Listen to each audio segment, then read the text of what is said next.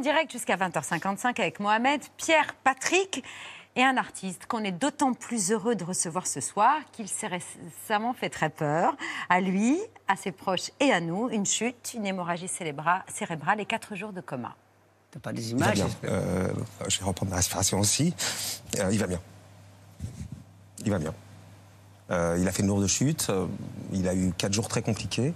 Et aujourd'hui, il va bien. Et euh, il nous écoute, d'ailleurs. Il, peut-être, euh, il peut vous on envoyer l'embrasse, SMS. alors. Voilà, il vous écoute. Euh, non, il, voilà, il, il répond à son portable, il va bien. Mais euh, il a eu chaud. Bonsoir, cher Dave. Bonsoir. On est ravis de vous recevoir pour évoquer vos noces d'or. Ah oui, c'est mieux. C'est le titre de ce coffret de 4 CD qui sort à l'occasion des 50 ans de votre rencontre artistique avec Patrick Loiseau, votre parolier, votre compagnon. ça fait 51. 51 Ouais. Ah oui, on a passé les noces d'or là. Le le 7 février, c'était à l'hôpital, donc c'était compliqué à fêter. Ben oui, Patrick qui raconte un peu comme Marc-Olivier Fogiel, la gorge nouée euh, cette journée du 24 janvier dernier. Vous, fidèle à votre habitude, vous tournez les choses en dérision. Quand Patrick raconte que les pompiers ont dû découper vos vêtements avant de vous intuber dans le camion, vous vous râlez, oh là là, c'était un cachemire à 250 euros. C'est dit Ouais. ça, moi, je me souviens de rien. Mais vraiment de rien. de rien du tout. Non. Quand vous parlez, mais quand vous vous souvenez de ce coma, vous dites avec beaucoup d'humour, comme j'ai rien mangé pendant toute cette période, on a fait des économies. Ça, Ouais. ça fait moyennement rire Patrick parce qu'il a vraiment cru vous perdre pendant quatre jours. Il vous a veillé avec Marc-Olivier Fogiel et Daniel Auteuil et ils vous ont parlé tout le temps. Ils étaient là tout le temps à vous parler parce que Daniel Auteuil disait il faut parler, il nous entend Ouais, ouais. peut-être. J'ai rien entendu. Mais euh, c'est c'est quand même quelque chose qui m'a changé, je crois. Parce que j'avais eu beaucoup, à- je ne vais pas parler trop, trop de sujets tristes, mais j'ai eu beaucoup à, à faire à la mort à travers des amis qui sont morts à, à cause du sida. Donc à partir de 84, de 84 à 90, et je me suis dit, c'est pas grave. J'ai- pas peur de la mort. Et je, je continue à la penser, sauf quand l'avion bouge, je me fais popo dessus. Bah Donc, oui. C'est pas totalement vrai quand même. Mais intellectuellement, ça va quoi. Mais là, quand tu tombes comme ça et que tu te réveilles euh, des semaines après et que tu te souviens de rien, non, c'est pas drôle. C'est pas drôle. Et j'ai lu aujourd'hui, sachant que j'allais faire cette émission et je ne vais pas dire que des bêtises, qu'il y a plus de 20 000 cas d'accidents domestiques par an en France. Et la plupart de ces cas, c'est des chutes des gens au-dessus de 70 ans. Donc ça me concerne à peine, Tout juste. à quelques années. Il est mignon. Ne dis pas que je suis mignon, je ne suis pas gérontophile. Ça ne sert à rien. Mais tout va bien aujourd'hui? Non, pas encore. Mais disons que quand on vit ça, déjà on n'a pas le droit de conduire quand on a une attaque de, ce genre. Euh, Il faut six mois au moins après l'accident, donc ça nous met à 25 août. Mais ça c'est grave. Ce qui est grave, c'est le problème d'équilibre. Quand je me lève, j'ai l'impression de tomber. Mais le plus grave, et euh, j'exagère à peine, c'est que je n'ai plus de goût ni d'od- d'odorat et que tout le monde pense que j'ai eu le Covid. Non, c'est juste l'hémorragie cérébrale qui se, se coince. Et je- et j'adore manger et j'adore faire la cuisine. Et c'est réversible ça? Ça se Alors, j'ai vu le neurologue, il me dit ça peut être fini dans trois jours, dans trois mois ou jamais. J'ai dit merci madame, bonsoir et bien chez vous. ça peut être jamais terminé. Ouais. Juste une dernière question sur ce sujet. L'idée, c'est de remonter le plus rapidement sur scène. C'est votre objectif, Euh, Dave. C'est l'endroit où on, j'allais dire le plus heureux, mais ce ne sera pas gentil pour Patrick Loiseau, mais disons que la scène est une forme de nirvana euh, que les gens qui aiment leur métier, comme vous, vous connaissez. Parce qu'il n'y a plus de problème, quoi. Moi, je suis déjà monté sur scène, mais vraiment grippeux et tout, et je suis sorti de scène guéri. Et en plus, on me paye. C'est quand même extraordinaire. Non, c'est des moments de bonheur, évidemment, qui m'ont beaucoup manqué. Et quand on vous demande si le public vous attendra, vous répondez J'espère. Je- Non, j'ai dit, le dernier connerie que j'ai dit au public, juste euh, avant, avant ces deux ans, on n'a pas travaillé du tout. Et contrairement au restaurateur, on n'a pas eu 25% de notre chiffre d'affaires. oui. Pas du tout. Euh, j'ai dit au public, qui ont globalement un peu mon âge, j'ai dit, on a un truc en commun, vous et moi, on ne peut pas mourir jeune. Ça n'a pas fait rire du tout. Donc ça, c'est un truc qu'il ne vaut pas dire aux. Ça ne plaît pas. Donc je ne le dirai plus. Oui, c'est comme je ne le dirai plus. On va longuement parler de ces noces d'or, de ces 51 ans de collaboration avec Patrick Loiseau. Mais d'abord, là, tout de suite, c'est l'œil de Pierre.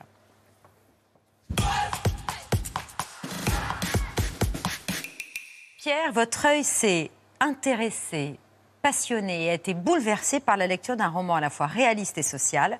Au sens des crises humaines de la société, il est écrit par un natif du Var euh, qui raconte la fin douloureuse des chantiers navals de la Seine-sur-Mer sous un titre magnifique de Notre monde emporté. À la Seine, d'où sont partis euh, dans l'histoire 2000 paquebots de toutes sortes, comme le dit joliment Christian Astolfi, on ne disait pas je travaille au chantier, mais j'en suis, comme on est d'un pays, d'une contrée commune. Cette fin des chantiers navals de la Seine, elle parle aux anciens de la Ciotat, de Nantes, de Dunkerque et de tous ces sites industriels emportés aux quatre coins de France. Ces lieux de travail qui étaient souvent le poumon d'une ville. Christian Astolfi, aujourd'hui écrivain, été ouvrier comme son père, comme son oncle. Et comme il l'explique à Myrtille euh, qui a connu ce monde en sait la profonde identité. Quand ils sortaient des chantiers, ils appartenaient à la ville et la ville les reconnaissait comme tels. Donc euh, c'était euh, une façon d'être, de penser, d'agir, euh, de père en fils qui était perpétuée. Les chantiers vont péricliter et fermer en 1987. C'est la fin de toute une époque parce que les chantiers en 1987, c'est plus de 130 ans d'existence. C'est une entreprise dans la ville qui est le poumon de la ville. Tout respire à travers les chantiers. Je raconte que les bruits des chantiers sont le signe de la prospérité. Et là, tout s'écroule. Hein. Euh, des familles entières euh, sont, sont touchées. Euh, la camaraderie se, se distend un peu, les gens s'éloignent. Vous avez connu, vous connaissez bien la Seine. Ah là là, à l'époque c'était communiste, c'est toujours Oui. communiste Non, c'est plus communiste, mais c'est. c'est, euh, Ah, c'est un endroit incroyable, incroyable. Absolument. Ouais, c'est vrai, les chantiers là-bas. Eh oui. Déjà en 81, entre le choc pétrolier et les concurrences japonaises et américaines, on tremblait pour la Seine. Mais Mitterrand est élu. Et toute la gauche avec lui. Retraite à 60 ans, 39 heures, augmentation du SMIC. Mais trois ans plus tard, c'est la fin du programme commun et le départ des ministres communistes. En 87, la Seine assiste à la mise à l'eau de sa dernière coque. Habituellement, le lancement d'un navire est une fête. Ça n'en était pas vraiment une. Le PRE, comme on l'appelle ici, c'est le dernier navire de Normed. La gaieté qu'on avait avant, même euh, ça n'a plus rien à voir. On sait pas, on sait plus en est. C'est, une fête quand même, c'est plus le même, euh, plus le même esprit. 9h45, la sirène retentit en même temps que la Marseillaise. Et le dernier navire de Normed prend la mer. Donc vous imaginez l'histoire de ces hommes, de ces familles, et vous voyez bien ce dont je parle, puisque vous avez euh, travaillé avec eux, vous avez chanté pour eux même euh, euh, des, ces Zola au 20e et même au 21e, et sans nuance, car les chantiers navals fermés, les ouvriers découvrent avec leurs malades et leurs morts qu'on leur a caché cette amiante, cette dame blanche, comme dit Astolfi, qui était partout et qu'elle allait meurtrir, affaiblir, tuer. L'amiante, c'était un conteste, euh, il la connaissait. Il la voyait, il la touchait, euh, il la respirait, voire il l'ingérait quand euh, vous, fumiez après, après avoir touché l'amiante, eh ben, vous l'ingériez. Mais elle faisait partie du décor. Et même s'il connaissait un peu la dangerosité, il ne pensait pas que c'était à ce point. Et quand elle se réveille dans leur corps après la fermeture des chantiers, ça arrive bien après, comme un héritage empoisonné, ils sont pre- premièrement surpris, puis ensuite ils, remontent dans l'histoire du mensonge qui a été organisé. Et là, c'est une autre lutte qui s'engage, mais aussi beaucoup de colère. Cette colère, va continuer de cimenter la camaraderie, la fraternité. C'est donc tout ce monde emporté que raconte ce roman violent, mais aussi plein de nuances, chaleureux, douloureux, délicat, digne, comme tous les gens qui ont vécu dans ces régions industrielles. Aujourd'hui, les procès qui se poursuivent devraient au moins reconnaître, c'est ce qu'espèrent beaucoup de victimes, devraient reconnaître qu'on leur a menti sciemment sur l'amiante. Euh, voilà, quelle que soit, je pense, votre position dans le monde du travail, que vous soyez dans le dans le- l'industriel ou le tertiaire, voilà pourquoi vous aimerez le roman de cet écrivain dont la vie a nourri le regard. C'est pas directement mon histoire, mais euh, c'est une histoire de classe. Et je suis issu de la classe ouvrière, euh, j'y ai participé. Je suis pas un transfuge, je suis toujours de cette classe. J'avais envie de parler d'eux, et tout en faisant rentrer la fiction, tout en provoquant de l'imaginaire, j'avais envie de, oui, de leur rendre quelque part un hommage. Christian Astolfi, de Notre Monde Emporté, c'est un nouvel ouvrage édité par une nouvelle maison d'édition dont on vous a déjà parlé, Le Bruit du Monde. Euh, cet éditeur marseillais, pas loin de chez nous, a le goût du social et de la littérature. Je te fais envoyer le bouquin parce que celui-là, peux pas te le passer parce qu'il me l'a dédicacé. Je le fais envoyer. Merci. Merci beaucoup, Pierre. C'est l'heure du vice qu'il ne fallait pas rater hier à la télévision.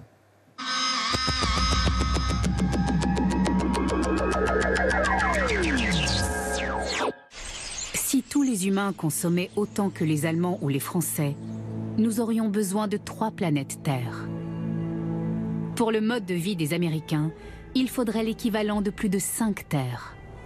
Le Brésil aurait besoin de deux terres. Actuellement, la population mondiale a d'ores et déjà besoin de 1,7 terres pour couvrir ses besoins actuels de ressources.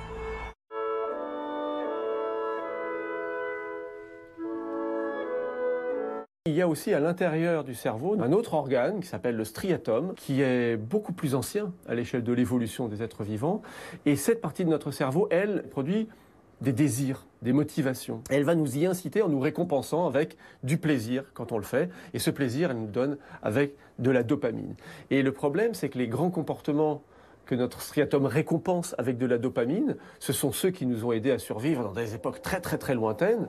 On répartit là euh, égalitairement parce que je pense que tout le monde euh, mérite euh, d'avoir la même portion. hein. Et t'es pas poissonivore, toi? Tu manges de la viande maintenant? Je suis pescotarienne, j'ai pas mangé de viande depuis 6 ans, les gars, de viande rouge. Bonne ta part. Qu'est-ce qui vous rend fou sur la route? Jean-Cyril. Une femme au volant. C'est clair que si c'est moi qui décidais, euh, j'aurais mis les plus grosses portions aux garçons et puis des petites portions aux filles. Ça, c'est clair et net. On en veut toujours plus, on veut toujours plus consommer. C'est dicté par cette dopamine au cœur de notre cerveau, et c'est là qu'est le grand défaut de conception de notre cerveau, c'est là qu'est ce, qu'on- ce que j'ai appelé le bug humain. On mise tout sur le soja, tout sur l'exportation. 90% des récoltes quittent le Brésil. Nous détruisons toute l'Amazonie pour que quelques-uns gagnent de l'argent. Mais qui y gagne en réalité? Tout le monde est perdant pour qu'une poignée de personnes puissent s'enrichir. C'est ça la richesse? Non, c'est la pauvreté. C'est une première en France. La plateforme Deliveroo condamnée au pénal à 375 000 euros pour travail dissimulé. La justice estime que les livreurs de repas sont des salariés et non pas des travailleurs indépendants. Une décision qui remet en cause le modèle de l'ubérisation. Un gouvernement qui sera en charge de l'intérêt général, ben, c'est un gouvernement qui dirait écoutez, c'est bon, on a compris le message là. Il faut qu'on change de modèle. C'est plus possible de continuer comme ça. Jusqu'où on va aller? Quelle catastrophe on va provoquer? Et Laurence, l'amour est dans le slam. Allez-y, passez votre annonce. Laurence, qu'est-ce que vous cherchez? Bah, un vieux plein de sous et pas chiant. Oui, un peu de détente et de vacances, c'est vrai que ça fait du bien avant de replonger dans un autre grand bain, celui de la politique. Je suis venu ce soir vous dire une chose. Je demande aux Français de m'élire Premier ministre. Je leur demande, pour m'élire Premier ministre, d'élire une majorité de députés insoumis. Insoumis et Union populaire. Et j'appelle tous ceux qui veulent rejoindre l'Union populaire, c'est-à-dire l'essentiel de son programme, à se joindre à nous pour cette belle bataille. Il y a donc un troisième tour. C'est rock'n'roll, hein Ouais, vas-y, chérie. Et on y va.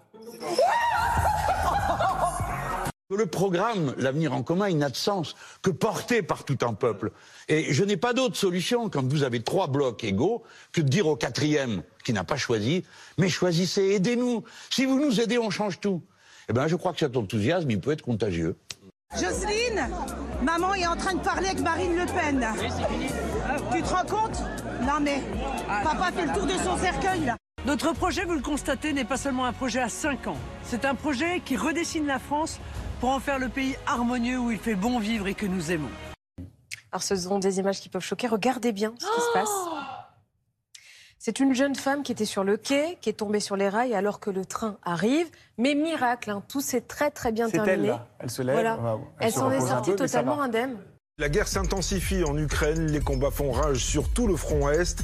L'armée russe multiplie les frappes et le Pentagone affirme avoir livré des avions de chasse à l'armée ukrainienne. On est prêt. On les attend. Wow. What is it? C'est quoi? Ça, c'est les nôtres qui tirent. Vous avez peur? On a tous peur. C'est humain. Mais ça nous garde en vie. Beaucoup d'entre eux sont très jeunes, beaucoup n'avaient jamais touché une arme avant. C'est pas grave ça. C'est comme ça que ça se passe en ce moment? Oui, 90% n'avaient jamais tiré avant la guerre. La guerre. Je pars à la guerre, t'inquiète. Dès les premiers jours, des tirs ont commencé chez nous.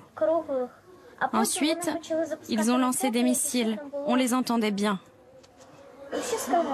Je ne sais pas quoi dire. Si on n'était pas parti de là-bas, on risquait de mourir à chaque instant. C'est très difficile de quitter sa maison. Une image aussi des frappes qui ont eu lieu cette nuit sur la bande de Gaza. L'armée israélienne a répliqué. Après un tir de roquette, l'aviation a bombardé plusieurs cibles dans le sud. Sur ces images diffusées par un groupe nationaliste ukrainien, on voit ce véhicule rouge marqué du Z de l'armée russe neutralisé. Les Russes en noir tentent de se protéger en s'allongeant contre le mur. Ils sont pris sous le feu des grenades des combattants ukrainiens en beige, de l'autre côté du mur. Dans chaque camp, le combat jusqu'au bout, quel que soit le coût humain.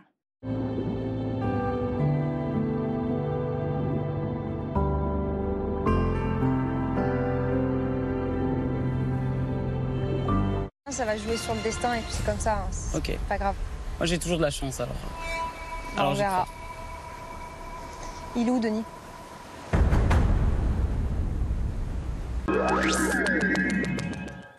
Voilà pour le vu du jour. C'est devenu un rituel tous les ans. Dave va en pèlerinage à Saint-Tropez, là où pour lui tout a commencé. Oh là.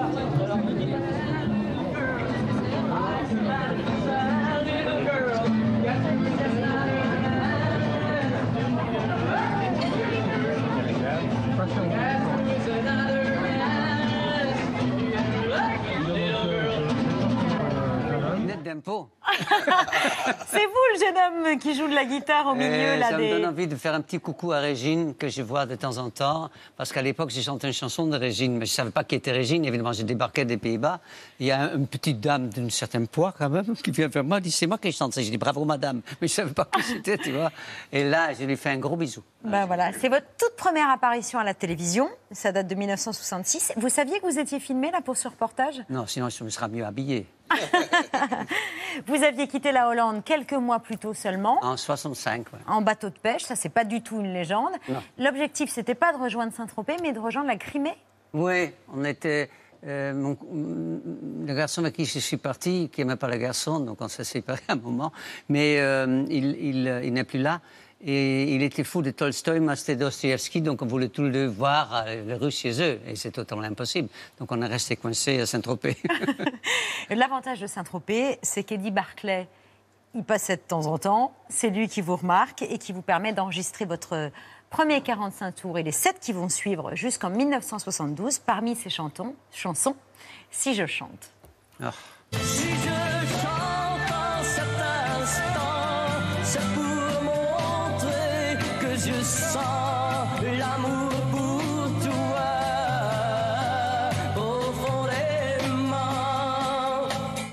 Faut quand même savoir que c'est pas des Patrick Bazot, hein, il écrit mieux que ça, parce que là, Oui, c'est des avant paroles la de moi. rencontre. c'est pas- c'est- pour ça que du- ça n'a pas marché C'est du petit black. Mais euh, et, bah, il faut dire que Barclay a sorti mon premier disque en mai 68. Est-ce bien le bon date? Ah oui, c'était pas le bon moment. Mais je ne savais rien à ce qui se passe en France. Donc mai 68, très bien, toi. Ah oui, c'était pas la bonne date. Non, pas la bonne Plus de 50 ans après, votre voix n'a pas bougé. Vous dites que c'est un don du ciel. Ça dépend dans quoi, dans, dans- dans quoi on croit. Moi, je suis assez déiste, donc c'est Dieu, c'est le ciel. Euh, c'est vrai que c'est étonnant que, la voix n'ait pas bougé, mais je n'ai pas encore chanté depuis la chute, donc j'espère que c'est pareil. Mais c'est vrai que euh, il y en a, je ne vais pas citer des noms, mais il y en a qui n'ont plus la même voix. Dire, tout le monde, euh, pour ça, pour ça méchant, Jeanne Moreau n'avait plus la même voix plus tard parce qu'elle fumait, elle a sûrement raison. Et moi, j'ai exactement la même voix. C'est une chance inouïe, donc je n'ai pas besoin de. Oui, sans travail, sans entraînement particulier. Juste... Travail quand même. Pardon, avec du travail. De 1968 à 1972, donc, 8,45 tours enregistrés euh, chez Barclay. Aucun n'a fonctionné. Avec humour, vous dites que vous commenciez à avoir la réputation du chanteur qui ne percera jamais. Oui, on dit qu'il n'est pas plus moche qu'un autre, mais il vendra jamais. Voilà ce qu'on disait en gros. Mais vous persistiez quand même. Ah ben, j'avais que ça à faire, hein. Mais euh, non, c'est en fait quand je suis ici, euh, à l'époque, on peut dire CBS, on peut dire CBS, c'est une maison de disques qui n'existe plus. Oui. Et donc, euh, quand j'ai signé chez CBS, j'ai donc quitté Barclay et j'ai vendu tout de suite beaucoup de disques. Et un peu de temps après, il y avait une autre chanteuse que je ne citerai pas qui voulait quitter Barclay. Et Barclay a dit non, non, non, non, non. Quand on part chez moi, on va ailleurs. Donc tu Oui, restes. et on marche ailleurs. Et elle l'a vendu jamais. Une, une rencontre a tout changé, celle avec Patrick Loiseau. Un premier succès trop beau, la reprise de Sugar Baby Love euh, des Robettes. Euh, 700 000 disques quand même. eh, 600 000 disques, 700 000 disques. Et puis, la déferlante Vanilla.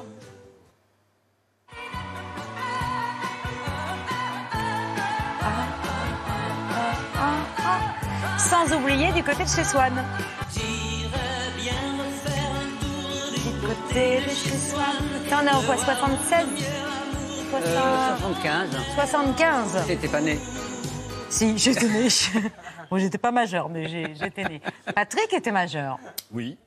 J'ai connu cette époque. Ah oui Je me souviens de tous ces tubes et on les écoutait énormément à la radio parce qu'à à cette époque-là, les tubes, ça passait, mais quoi, toutes les heures, toutes les deux heures, Oui. quand, quand c'était Mais c'est marrant que matraquage. vous dites ça parce qu'il n'y a pas très longtemps, je suis, quand, quand Renault m'a produit un album, il y a, juste avant le- les deux ans d'arrêt, euh, je suis allé dans- à RTL et le directeur de programme m'a dit euh, Qu'est-ce que c'est beau Évidemment, je ne peux pas le passer, mais c'est beau. Hein. J'avais envie de l'étrangler, le mec il dit que c'est beau, on ne peut pas le passer. Ah oui. Et après, dans mon lit, je me suis dit Comme moi, je passais beaucoup dans les années 70, il n'y avait pas un chanteur de plus de 70 ans qui passait. Donc, il faut juste accepter que c'est normal. Vous pensez que c'est ça? Mais évidemment, à part quelques exceptions des gens qui ont la carte depuis longtemps, quand on a, moi, je vais avoir 78 ans. Là. Je vais vous mettre Ah de l'argent de côté pour envoyer des cadeaux. a pas de. Dans les années 70 à la radio, on passait pas André Claveau, Maurice Chevalier. Non, ou, euh, non. Voilà, Ah bon, oui. C'était c'était l'ancienne époque. Vous avez donc connu Patrick en 71. Il vous a dit que ça n'allait pas durer. Il avait raison.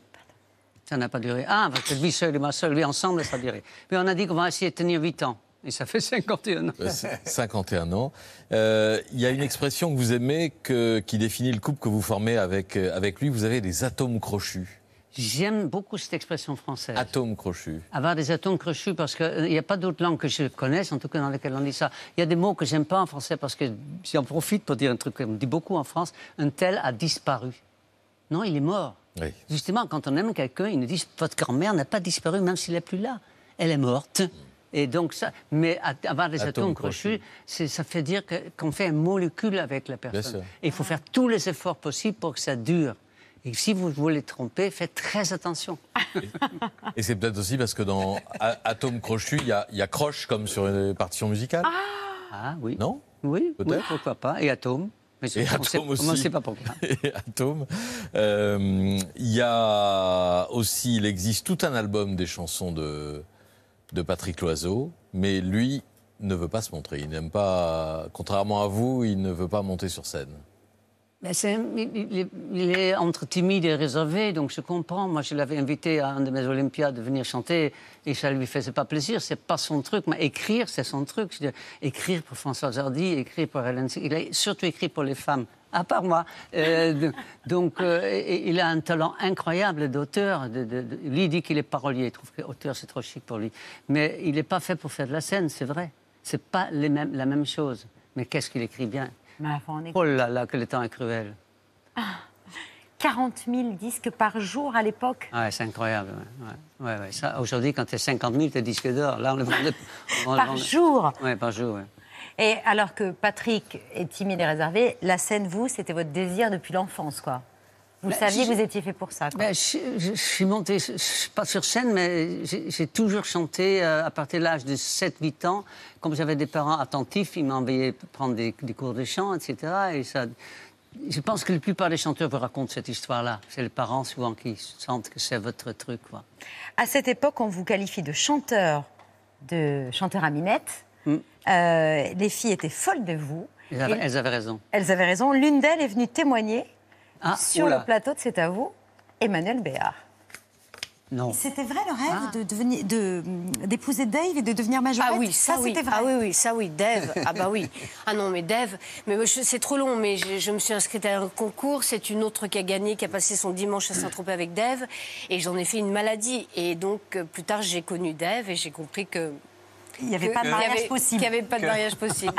Dave, mon premier amour. Vous étiez le premier amour d'Emmanuel Béard. Ouais, mais trop tard. Non, je me souviens, je, je- je- je- je raconte ça avec- rarement, que Sophie Marceau, j'étais en interview, comme on dit, dans un restaurant, dans un endroit très connu à Paris, que je ne citerai pas, et je venais de dire aux journalistes que Sophie Marceau était, était très fan de moi, parce que, donc, ils étaient sûrs probablement que je mentais, et à ce moment-là, Sophie Marceau, que je connais à peine, passe par là, et je ne pouvais pas faire autrement que dire, Euh, excusez-moi, mais je, vous- je viens de dire que vous étiez très fan de moi. Mais c'est vrai, elle m'a dit, donc depuis je l'aime. C'est trop, c'est trop mignon, quoi. Ah oui, vous avez un fan club euh, prestigieux. Hein. Oui, mais bon, ça n'a plus 20 ans non plus. hein. Euh, Il y a une autre euh, noce d'or que vous célébrez, c'est euh, vos noces d'or d'amitié avec Daniel Auteuil. Ah oui, c'est vrai. c'est Eh oui. vrai. On s'est connus fin 71. Ouais. Et vous ouais, vous c'est êtes mon frère. connus quand il y avait les auditions de Ouais, Godspell. exactement. Et là aussi, on a des images. Oh là là. Oh là là. Oh là. à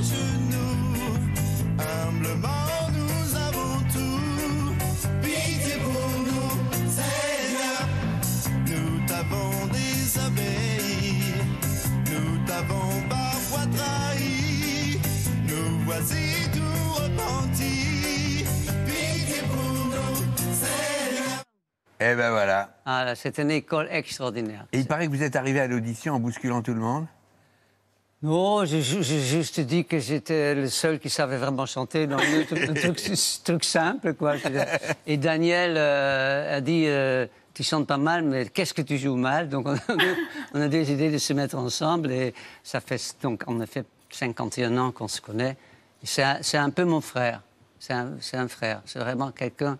Et euh, en plus, il vient de sortir un album qui est pas mal du Qui tout. est pas mal du tout. Hein, qui- il est et- venu nous le présenter. oui, et il remplit les salles. Ouais. Et euh, c'est extraordinaire euh, que l'amitié et l'amour se mélangent, sauf qu'on ne couche pas. Quoi. Hmm. Mais c'est vraiment quelqu'un que j'aime. Mais c'est magnifique parce qu'il dit la même chose de vous, Dave.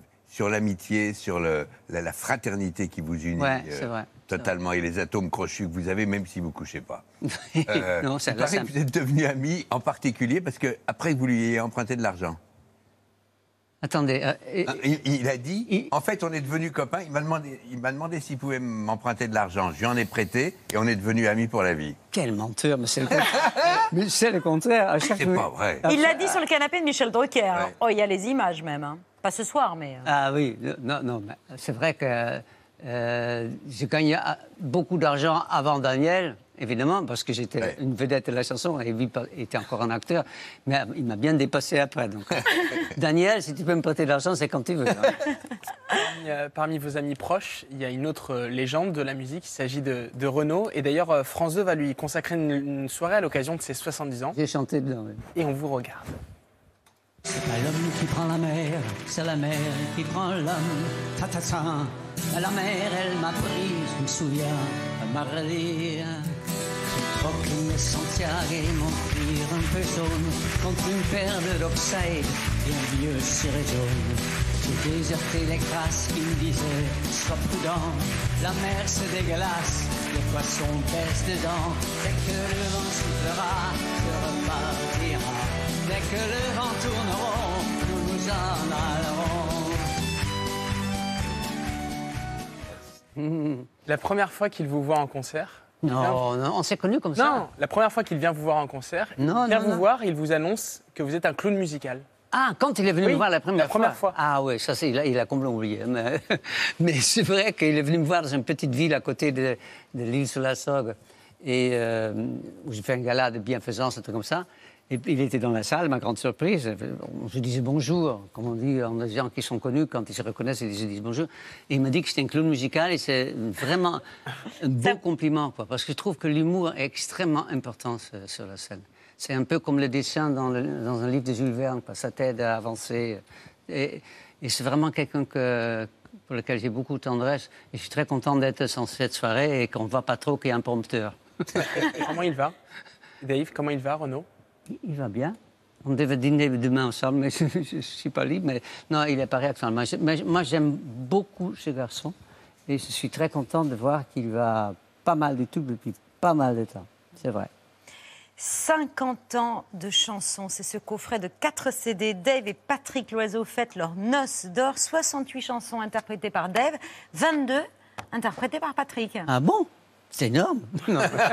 Ah ouais C'est énorme. C'est énorme. C'est exactement l'adjectif Je qui me me souviens, vient. le producteur de, de la maison de disque à l'époque, qui s'appelait Poly, Polygramme, phonogramme, Ouais, poly- polygramme, polygramme. qui nous invitait à déjeuner, qui me dit au début du déjeuner, Dave, c'est pas pour toi que c'est pour Patrick. Ah ouais. Oh. Mais c'est vrai qu'il a une voix, il a une très belle voix, ça vaut vraiment la peine de l'écouter. Il a un peu le timbre de, de Juvet. Ah Et vraiment, c'est très très joli, mais il n'est pas fait pour ça. quoi. Il faut être quand même un petit peu clown, un petit peu, Un peu clown musical. un peu clown musical, peut-être. C'est un autre artiste qu'on accueille dans un instant à vos côtés. C'est le grand ténor lyrique euh, que le monde de l'opéra attendait. euh, sacré artiste lyrique de l'année aux Victoires de la musique en 2020. Une voix pure, sans défaut, du pianissimo délicat au fortissimo héroïque. On va s'asseoir. sein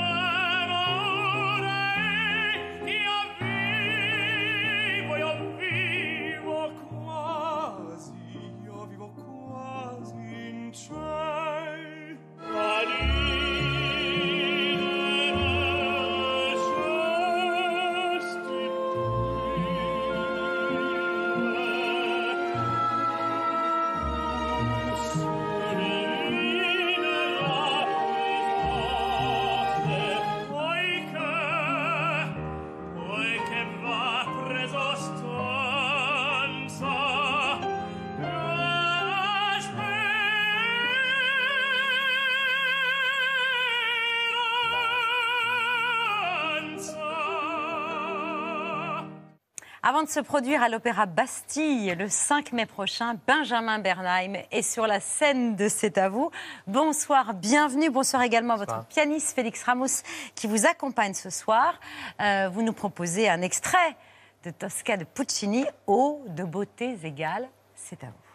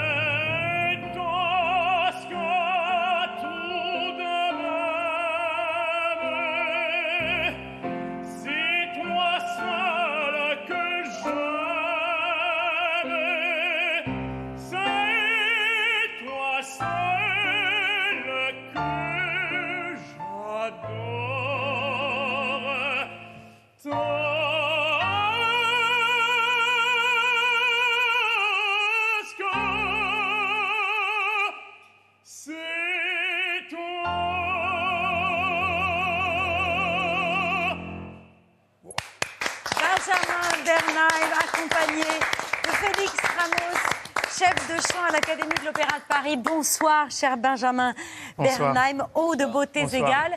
C'est l'un des airs que l'on peut retrouver sur votre deuxième album, euh, Boulevard des Italiens, que m'a volé Patrick, et qui célèbre le bel canto à la française à travers un florilège, un florilège d'airs de compositeurs italiens chantés en français, des œuvres composées ou créées entre autres à Paris, qui était la capitale européenne de l'opéra. Mhm. Et Boulevard des Italiens, le titre était tout trouvé en fait. Absolument. C'était euh, un hasard, en fait. euh, Je crois qu'on n'avait pas encore enregistré, mais on avait une idée de, de- de titre. C'était Les Italiens à Paris, et tout d'un coup, on s'est dit, mais c'est une évidence. Il y a l'opéra comique, il y a Garnier, et il y a toute l'histoire. 120, 150 années d'histoire d'Italiens qui venaient à Paris euh, se confronter au public parisien, à la grande boutique qu'est l'Opéra de Paris. Et euh, voilà, le titre était tout trouvé. Ouais, voilà, parce qu'on pense souvent à Paris, les Champs-Élysées, mais les Champs-Élysées de l'art lyrique à Paris, c'est le boulevard des Italiens. Je vous présente Linda Trine, notre chef du soir, cofondatrice d'Avocatoria. C'est un énorme hamburger avec beaucoup d'avocats à l'intérieur. Exactement, parce qu'on revisite en fait chez Avocataria le burger en version green porn, donc beaucoup plus sain. Et vous avez dans ce burger notre guacamole travaillé sans tomate euh, ni oignon, avec des piqueuses de chou rouge maison, un peu de feta AOP et une sauce maison au tahini et cumin. Et pour accompagner le burger, je vous présente notre brownie à base d'avocat. parce qu'on remplace le mauvais gras du beurre par le bon gras de l'avocat. Bonne dégustation. Merci.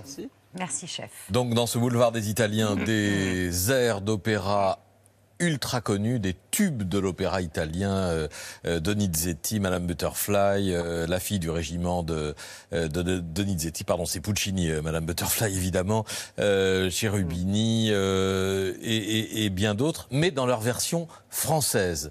Euh, qui ont toutes été euh, créées à l'origine, euh, à, à l'é- à l'époque de la création de, ces opéras? Alors, pas forcément toutes. Il y a des, particularités. Par exemple, Don Carlos, c'est une commande de l'Opéra de Paris pour Giuseppe Verdi. D'autres œuvres ont été composées en Italie et ensuite amenées à Paris et traduites. Évidemment, il y a, au travers de l'histoire, on voit que les opéras, les maisons d'opéra étaient riches de d'hommes et de femmes qui travaillaient. Il y avait des juristes, il y avait tout le texte, il y avait des, des productions, des opéras en Italie qui n'étaient pas autorisées ailleurs. Euh, on pouvait faire des récitatifs dans certaines villes, pas dans d'autres. Et donc euh, là, ce qu'on voit à travers euh, ce boulevard des Italiens, finalement, c'est que euh, il y a toute une histoire d'Italiens qui, faut s'imaginer à l'époque, aller vers Paris, c'est une, c'est une longue route.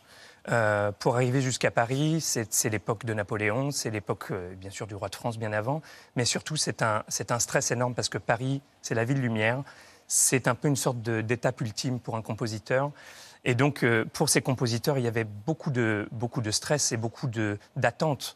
Et ces adaptations françaises, pour beaucoup, se sont perdues. Elles ne se sont plus, elles n'ont plus été jouées régulièrement? Alors jusque dans les années 1960, tout était chanté en français. Que ce soit des œuvres de Wagner, de Strauss, de, de Verdi ou de Puccini. Après, avec l'arrivée des surtitres et avec la volonté aussi de, de certains chanteurs de chanter dans la langue originale, c'est des choses qui ont changé. Mais il y a encore, jusqu'à il y a quelques années, le Volksoper de Vienne et le Komische Oper de Berlin euh, faisaient toutes leurs productions en, en allemand, pour le public allemand, germanophone.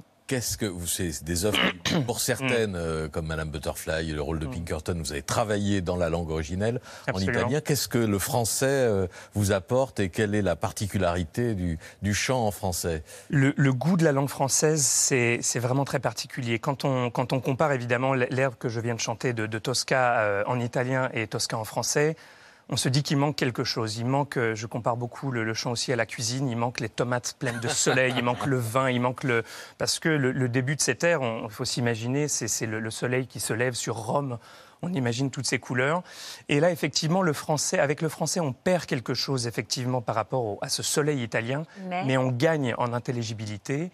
Et je trouve que on raconte, même si on raconte la même histoire, on la raconte d'une façon différente parce que le français, il y a des, des- vraiment des, des sonorités dans le français et le goût du français est très différent.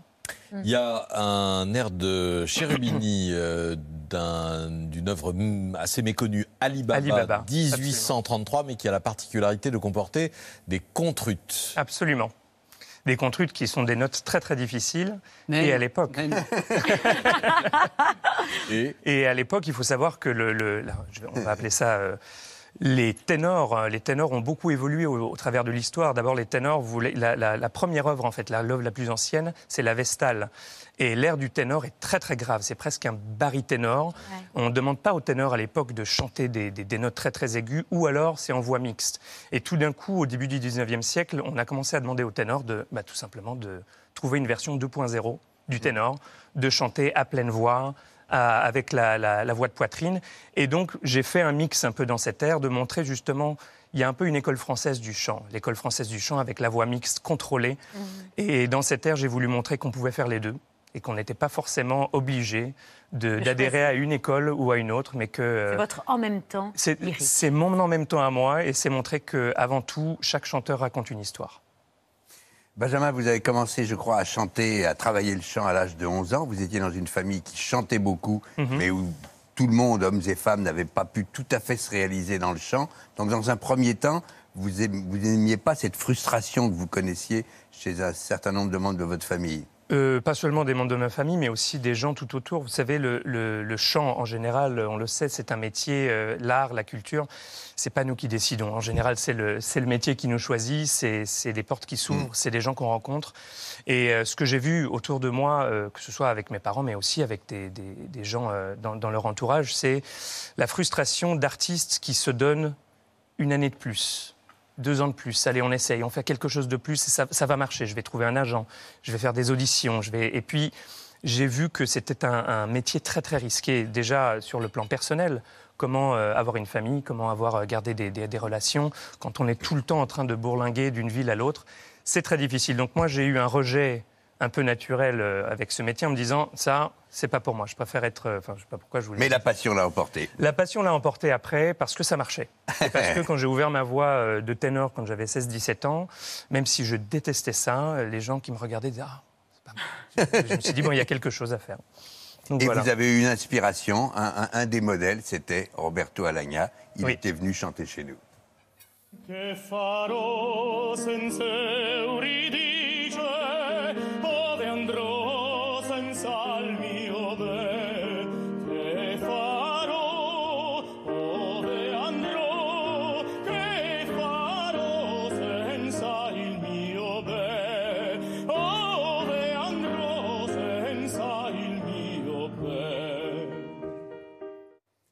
Bien, di- disiez-vous, dans un joli portrait que vous avez consacré Le Monde, que vous aimez l'opéra parce qu'à l'opéra, contrairement à la vie, il y a une fin, une résolution et qu'on peut arrêter le combat. Exactement. C'est une belle, euh, une belle euh, façon de voir les choses et, et c'est vrai que je vois beaucoup de gens qui viennent à l'opéra pour se changer les idées, voir une histoire très compliquée, euh, voir du sang, voir des, des choses vraiment, des drames, des Mm. tragédies, mais à la fin il y a toujours une résolution, ce qui fait que c'est pas que tout le monde est content, mais ça fait du bien. Tous à l'Opéra, c'est le 5 mai à l'Opéra Bastille. Et vous serez sur scène, mais également du 21 juin au 13 juillet, toujours à l'Opéra Bastille, dans le rôle-titre de Faust, de, de, de Gounod, Faust qui vend son âme au diable contre la jeunesse éternelle. Voilà, il y a quelques Faust autour de cette table et je ne, je ne pense à personne en particulier. Voilà. Euh, et Boulevard des Italiens, euh, Patrick euh, vous l'offre, cher Dave. Voilà. Ah, voici. de la part de Benjamin Bernheim. Ah, merci. beaucoup. Vous chantez euh, Amortivieta ou pas Non, pas, pas dans celui-là, c'est que du français. Ça, c'est Ah, en français, c'est de l'italien, jamais mais en fait en français. français, Amortivieta C'est C'est Charles. Adams, comme. Mais Ouais. c'est- ça, ça a été très C'est certainement un des chanté. trucs que j'ai chanté le plus facilement parce que les- pense, quand, quand il fallait là, ils pensent que c'est un contrute. Absolument, mais c'est Ouais. c'est une des notes les plus difficiles dans cette ère. Nous sommes d'accord. Absolument. Et que vous tenez, cher Dave. Ah ben évidemment, j'ai fait beaucoup de lyriques de ma vie. Jusqu'à ce que j'ai compris qu'il y a plus d'argent dans, dans le pop. Eh Ben voilà, c'est un autre genre de Faust, de Faust c'est Dave. Euh, vous restez avec nous, c'est l'heure de la story média de Mohamed Bouafsi.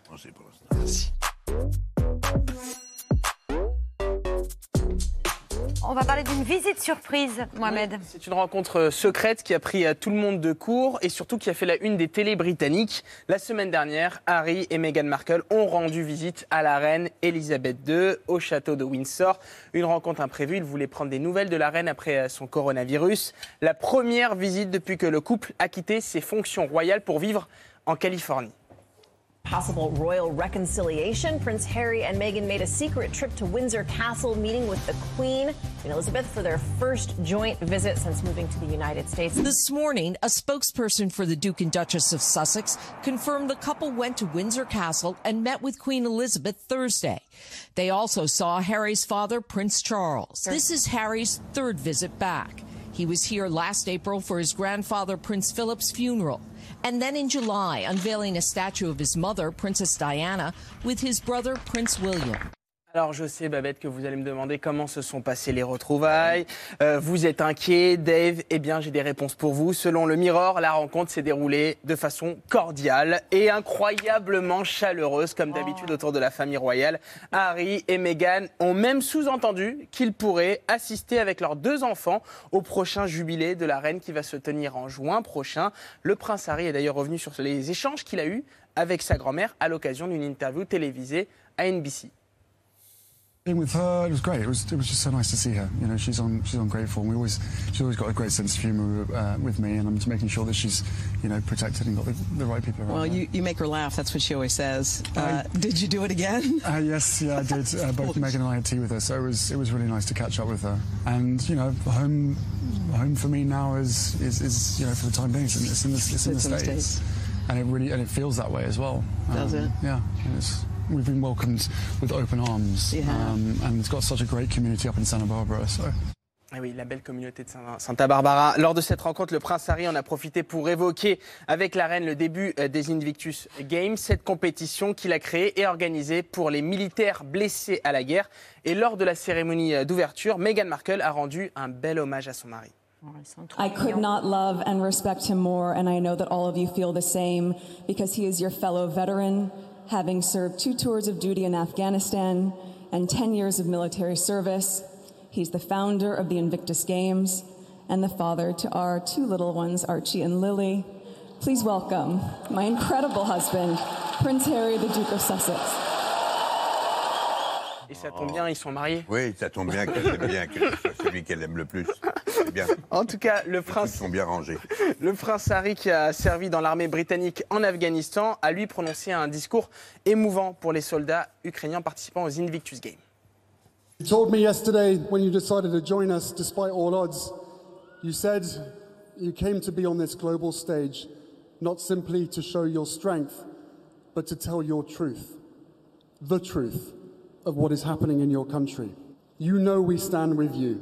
And my hope is that these events, this event, creates opp- the opportunity and how, of how we as a global community can better show up for you. Pas d'inquiétude, Dave, on sera sur le coup pour la prochaine rencontre. Là, elle ne passera pas inaperçue. C'est pour le jubilé et ça sera en juin prochain pour la reine avec toute la famille royale. Merci beaucoup, Mohamed Bouebsi. On conclut cette émission comme tous les soirs dans C'est à vous par les actualités de Bertrand.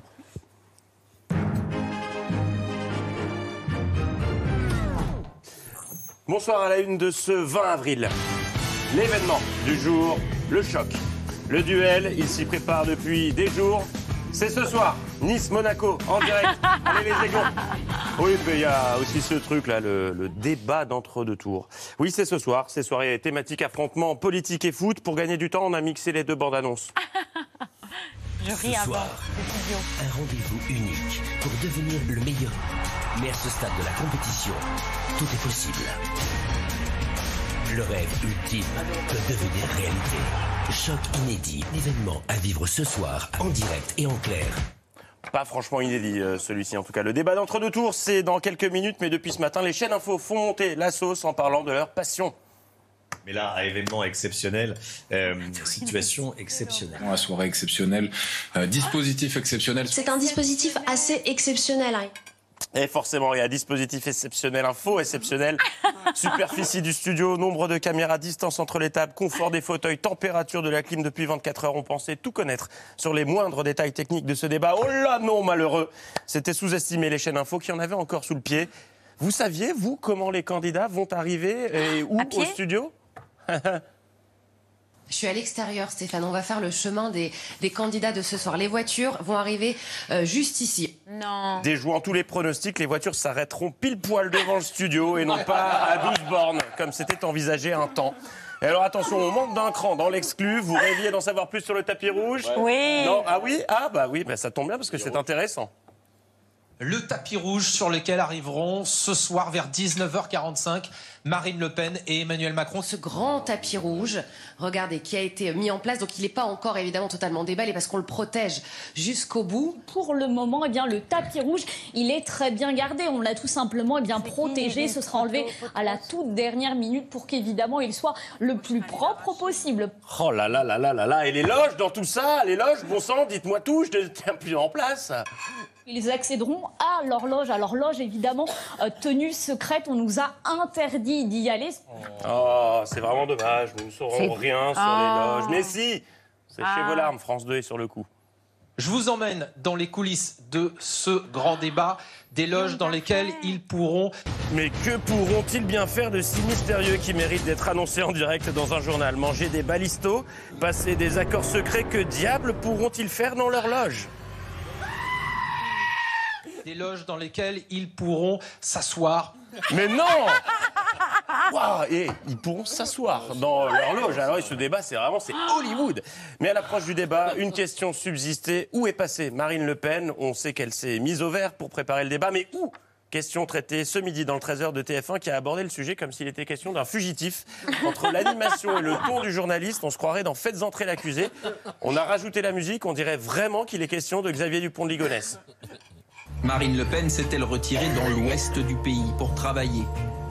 Est-elle restée à son domicile en région parisienne?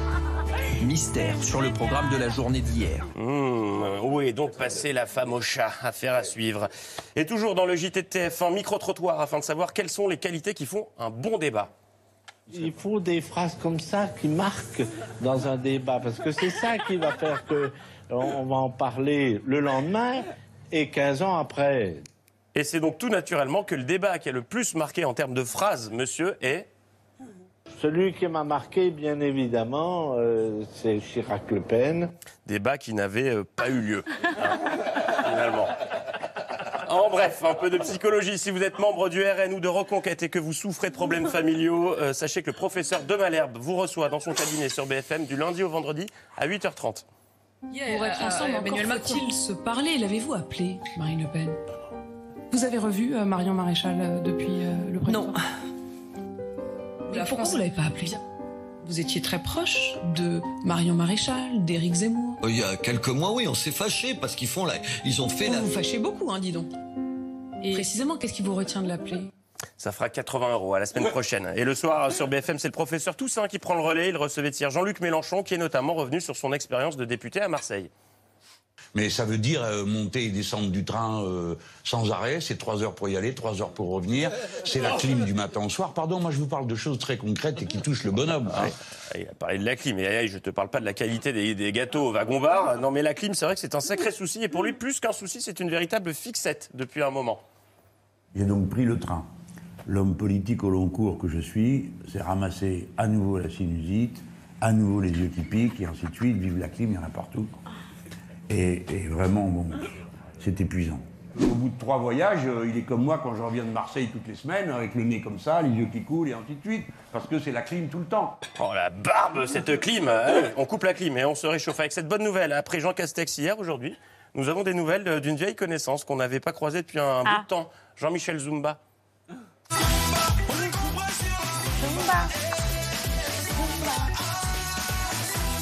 Hier, en visite d'un club de foot à Avranches dans le- la Manche, il a tenu, comme le veut la tradition, à nous offrir l'image gênante euh, que seul, dont seul Jean-Michel Zumba euh, détient le secret. Il a tiré un penalty en costard et en chaussures de ville.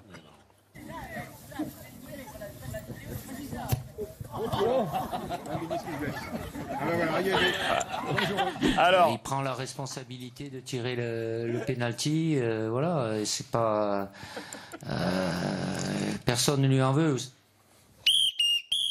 Je demande la VAR de ce penalty euh, de Jean-Michel Zumba, mais d'un autre angle, histoire qu'on voit la chute.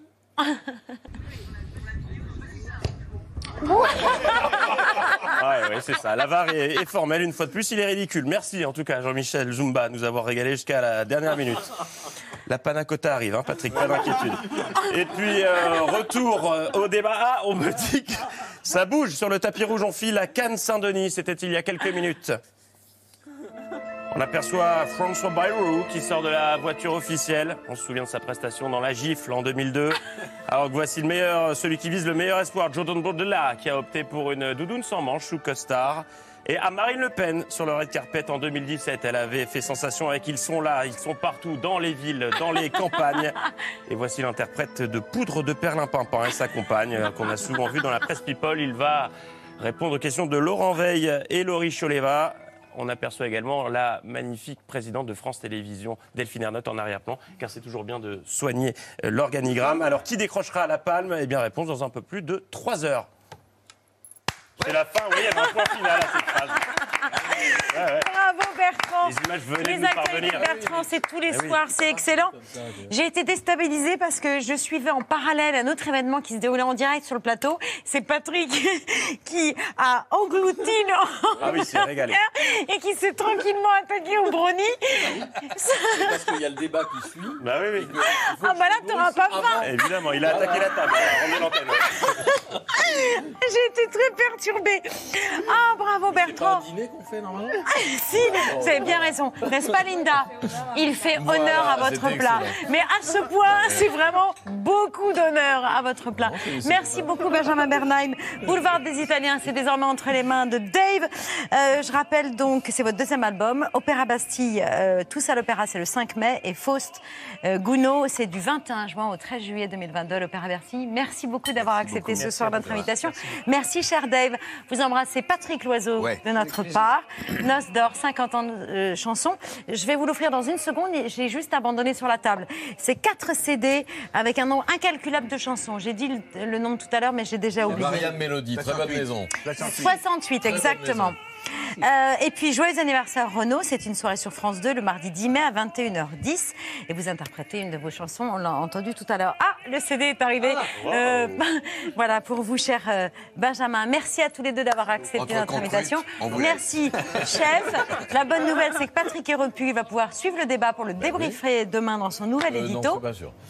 Ah si, euh, je peux te garantir que demain tu débriefes. Euh, tout de suite sur France 5, la grande librairie François Bunel avec Edgar Morin et on se tourne tous vers Nicolas pour... euh, 100 ans quand même. Ouais. Oui, incroyable Edgar Morin, invité de François Bunel. Et d'un geste gracieux et élégant, on se tourne vers Nicolas, Ah oui. voilà, pour sur l'air de, de Tosca. Merci de nous avoir suivis. À demain euh, en direct, 19h. Ciao avec un édito. Nourrions burger d'avocat. Bisous.